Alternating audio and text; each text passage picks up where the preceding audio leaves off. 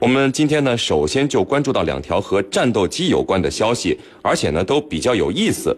呃，首先呢就是这个美国的 F 十五啊，敢叫价三亿美元一架，而且居然有国家是一次买了七十二架，那这个国家是不是冤大头呢？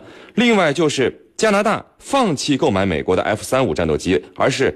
去购买十八架超级大黄蜂战斗机，美国的这个老旧战机为什么现在卖的这么火呢？我们今天就首先来和大家聊到那这个话题。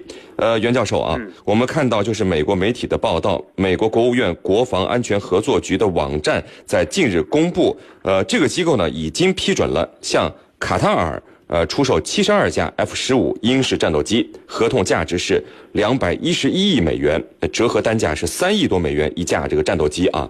您看这个美国最先进的 F 二二隐形战斗机，价格才一两亿美元一架，这 F 十五卖的价格都超过 F 二二了，是不是卡塔尔这次做了冤大头呢？您是怎么看的？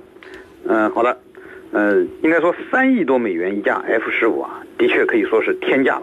正如您所说。这么一架 F 二十二才两亿多，那么要知道 F 二十二可是四代机，是当前世界上最先进的隐身战斗机。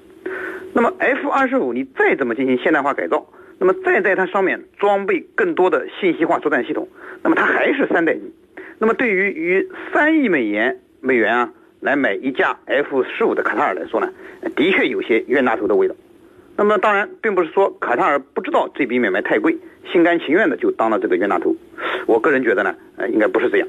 那么此前卡塔尔也曾考虑过要买七十二架法国的阵风来替代 F 十五的计划，不过最后还是选择了价格不菲的 F 十五。那么会有这样的结局呢？这中间一定发生了很多事情。那么其中的内幕呢，我们也不得而知。但是有一点，呃，可以肯定，就是卡塔尔一定是在其他方面得到了美国的好处。那么否则呢？不会如此大方，呃，还有一则新闻呢，军迷朋友们可以关注，呃，可能和这件事儿有点关系，就是以色列啊，一直是强烈反对美国在内的这个美，包括美国在内的西方国家出售先进的战斗机给卡塔尔，那么可以说设置了重重的阻力，所以这个卡塔尔从美国购买战斗机的这个计划实际上拖了很久，那么卡塔尔可能为了尽快成交，所以凭借着其富得流油的经济实力啊，一再抬高价码。最终就形成了三亿多美元一架 F 十五的天价。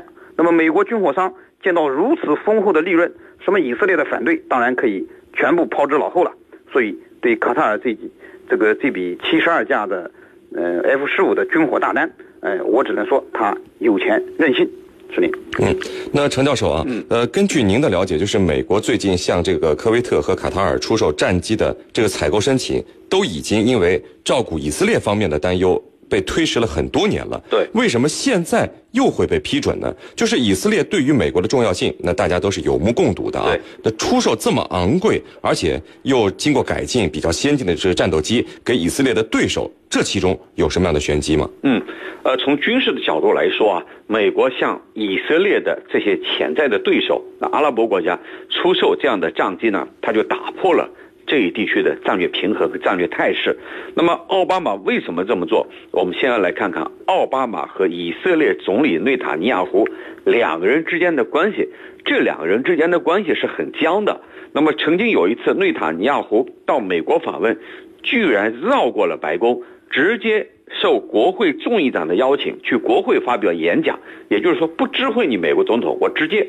你众议院议长请我去，我到议会去发表演讲，所以这样的话让两个人都非常的尴尬。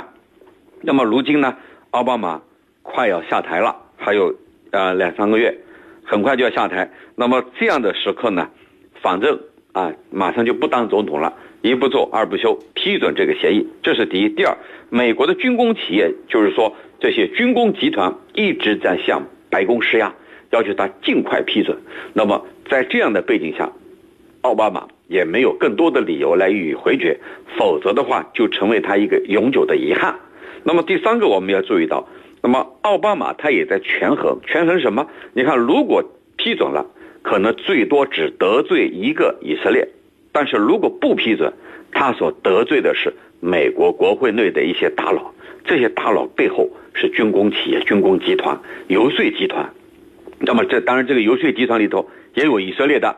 也有这个军工代表的，那么还有一个就是中东地区的刚才说的卡塔尔啦，这个科威特、阿联酋这些国家，那么他权衡一下，我最多只得罪以色列和以色列在美国的势力，但是可能这个是那么多的军工企业和中东一些国家，那么都会对奥巴马存有好感，为他退位以后，未来要么去演讲啊，要么去某个职位啊，或者未来啊，都能够打下一个基础和铺垫。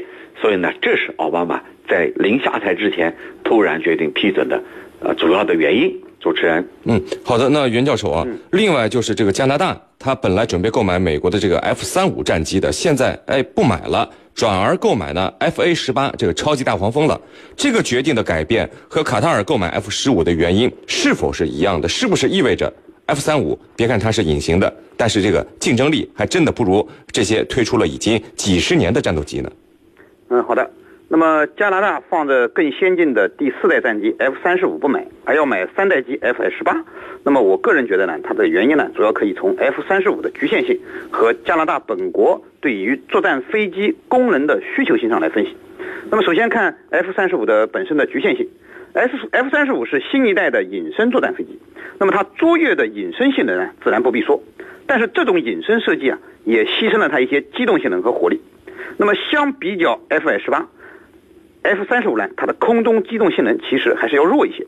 那么空中格斗未必是 F 十八这样的三代机的对手。你像我包括我们的装备的呃苏三零歼十 B，那么这样在空中格斗上，实际上三代机是占有优势的。呃，此外载弹量上它也不如 F 十八。为了实现 F 三十五的隐身效果，那么 F 三十五采用的是这种弹仓设计，导弹、炸弹全部内置于机腹之下。那么这就必然。不能和把这种武器全部挂在机翼上的 F F 十八相比，而且更为重要的是价格上的差距。那么加拿大要购置六十五架这个 F 十八的这个费用啊，远远比呃 F 三十五要少得多。那么据媒体报道，那个它的六十五架这个 F 三十五，那么加拿大大概要花四百五十点八亿美元，嗯。那么，如果这全部换成 F A 十八，显然是便宜的很多。那么，加拿大不可能像卡塔尔那样用三亿美元去买一架三代机的。那么，当然，呃，装备什么样的飞机，最关键的还是要根据本国防空的需求来确定。那么，加拿大的这个军事上呢，它主要采取守势，它并不是一个奉行军事扩张的进攻性国家。那么，F 三十五它是一个典型的进攻性武器，它的隐身性能呢？使其成为战争之初进攻型国家踹门战术的利器。那么，作为防御型的空军呢，实际上更需要的不是这种类型的飞机，而是机动性能更好、空中这个空中格斗性能更好的空优型战机。呃，所以综合来看呢。那个 F 十八更符合加拿大需求，那么性价比呢也更好一些。是您。嗯，好的。那有网友问啊，为什么美国的老旧战机在国际上这么吃香？呃，中东地区国家和美洲国家很少或者基本不会考虑俄罗斯的或者欧洲的呢？嗯，呃，程教授，那实际情况是不是这样的？这是什么原因呢？哦，呃，实际情况呢，大概也就是这样。也就这些国家，他宁可购买美国的老旧的呃战机，也不会购买或者考虑俄罗斯和欧洲的。那么主要原因呢有这么三个。第一个呢，呃，与其说这是一个军事上的交易，不如说是一个政治上的一笔交易。为什么呢？他要以这样的一个军购方式来维系着和美国的这种同盟或者准同盟。或者合作的关系，我们来看中东地区那些有钱的海湾国家，基本上它是美国的势力范围。那么拉美地区同样它是美国的后院，因此呢，我们就可以看出来，这些国家它宁可选择美国的老旧的飞机，以此来维持啊维系和美国的这一种合作和或者叫友好关系。其实它就是它是一种同盟或者准同盟或者合作的关系。那么再一个呢，就是说。呃，他们在各方面的权衡之下，总是觉得美国的综合实力，包括它的军事实力，还是要强于俄罗斯的。即便是老旧的这款战机，不管怎么样，它还是要超越俄罗斯战机的这种性能的。这是心理上的一种感觉，就是说总认为美国是强于俄罗斯的，所以呢，宁可购买美国的老旧战机。所以这个这第二个原因。那么第三个原因呢，就是如果说他购买俄罗斯的。战机，那么肯定会遭到美国的刁难啊！美国的各种各样的刁难、责难，然后呢进行排挤，最主要的还是呢，他如果购买了俄罗斯的战机，那么或者其他的设备，那么这些战机、这些设备的一些数据参数，包括雷达的频率、武器性能，可能美国人全都掌握。那么这样对他来说就不利于在战斗当中使用这些武器装备。因此呢，最终还是决定从美国那儿购买，尽管是旧的。至于它的性能，刚才袁老师也分析了，就不再赘述了。主持人。